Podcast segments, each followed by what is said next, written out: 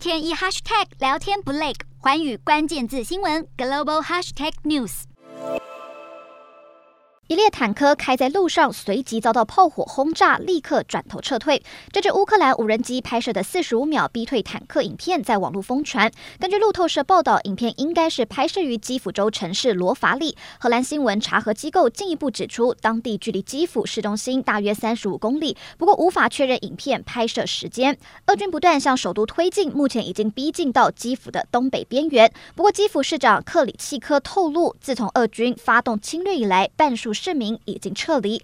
联合国指出，乌克兰已经有超过两百三十万人外逃，东欧国家已有准备迎接乌国大量难民。不过，乌克兰当局指控俄军对南部城市马利坡的一座儿童医院发动空袭，只因为俄罗斯认为马利坡医院是乌克兰民族主义者基地。不过，对此，乌国总统泽伦斯基痛批俄罗斯说谎，并表示一定会追究责任。俄罗斯大举入侵，却面临乌克兰顽强抵抗，迟迟无法攻下基辅，开始大肆轰炸，不顾平民性命。对此，英国首相强生表示，俄罗斯总统普丁正试图为在乌克兰使用化学武器找借口，因为俄罗斯军队未能取得预期进展。强生担心，野蛮的克里姆林宫政权可能已经准备好使用国际禁用的武器。